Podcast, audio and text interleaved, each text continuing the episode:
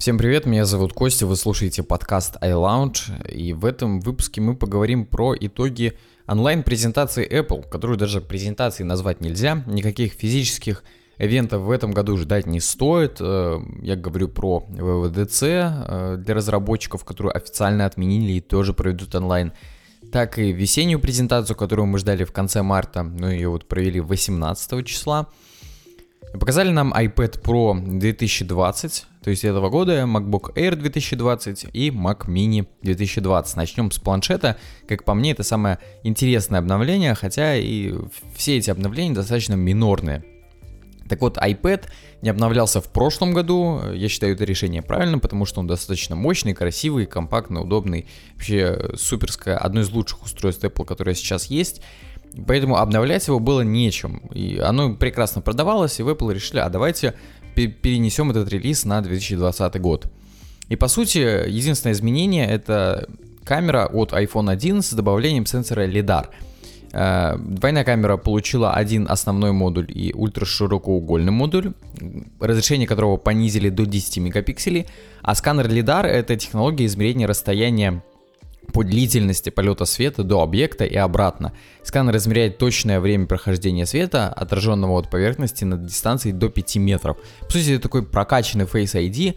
Face ID у нас работает на расстоянии до 50 сантиметров и используется инфракрасный датчик точек. Здесь же у нас немного другое устройство, и главная сфера его применения это приложение с дополненной реальностью. Теперь не придется сканировать помещение вокруг себя, а за это отвечает лидар, и это очень классно.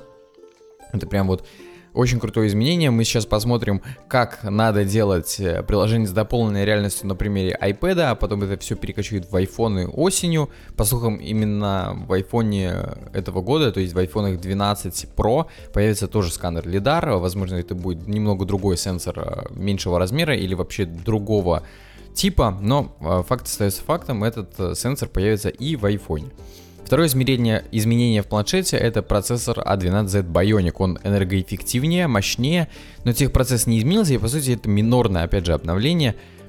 И третье, э, такое тоже мелкое изменение, это минимальный размер встроенной памяти теперь составляет 128, а не 64 гигабайта. По-прежнему доступны версии с 256, 512 гигабайтами и 1 терабайтом памяти.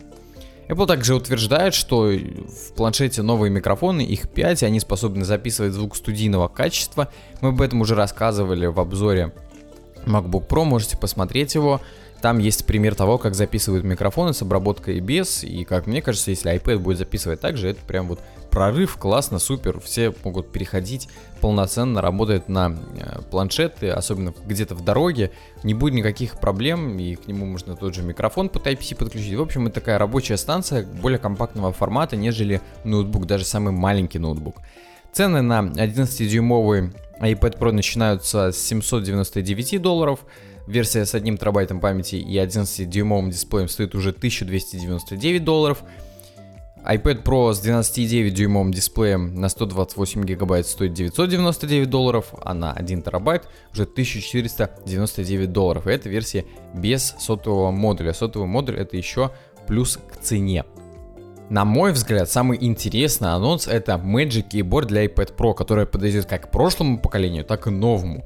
Это тоже это такая же система. Вы крепите на магнитный планшет, но теперь он может менять угол наклона. Это очень удобно. Вы можете, вы не привязаны к двум положениям, которые были в прошлой э, Flip Keyboard, и это очень-очень круто, потому что мне, например, в некоторых ситуациях не хватало определенного угла, например, наклонить планшет ближе к себе или наоборот дальше.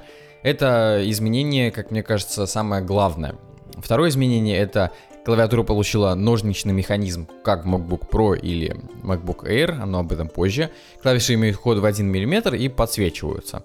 Кнопки Escape не появилось, а языки все так же переключаются отдельной клавишей. Третье изменение в клавиатуре это появление трекпада. В iOS 13.4 появится полноценная поддержка мышек и трекпадов, причем курсор будет умным и подстраиваться под объекты, на которые вы его наводите. Всем знакомые жесты из macOS будут. Это очень удобно.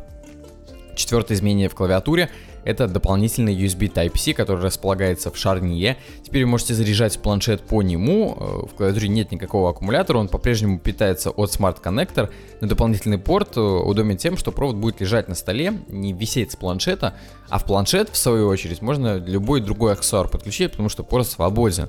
И вишенка на торте, клавиатура, как я уже сказал, совместима с предыдущим поколением планшетов. Стоит э, такая клавиатура для 11-дюймового планшета 299 долларов, а для 12,9-дюймового 349 долларов. Обновление MacBook Air, опять же, минорное, и главное изменение это клавиатура ножничного типа, которая дебютировала в MacBook Pro 16 и вот теперь в Magic Keyboard для iPad Pro.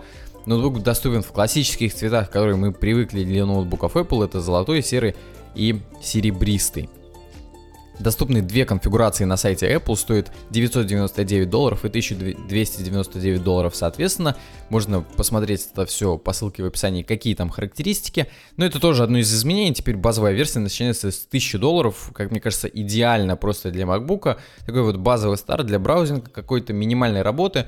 Это прям самый классный девайс, и вообще как печатная машинка, мне MacBook Air очень нравится, и для путешествий или командировок лучше его ничего не придумаешь. Mac Mini обновили еще скуднее, это вот самый, как по мне, неинтересный анонс. Количество памяти увеличили вдвое, теперь это минимум 256 гигабайт и также установили процессоры Intel Core 8 поколения. Начинается от 799 долларов и вторая конфигурация доступна уже за 1099 долларов.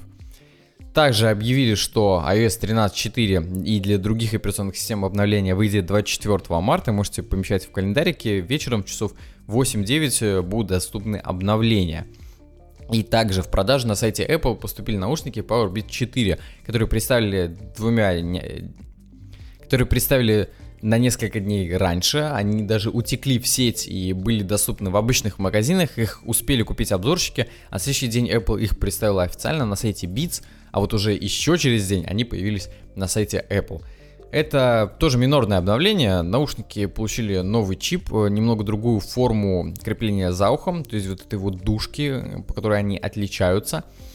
Есть многофункциональная клавиша на одном из наушников, которая отвечает за воспроизведение, вызов Siri и все остальное. Также Siri можно вызывать голосом, потому что новый чип Apple, который также отвечает за улучшенное энергопотребление, лучшее качество звука и вообще все фишки Apple у нас есть это, то есть быстрое подключение, все с этим классным. Провод стал не плоский, а более закругленный, тем самым он не сильно при, прилипает к шее, когда вы занимаетесь спортом.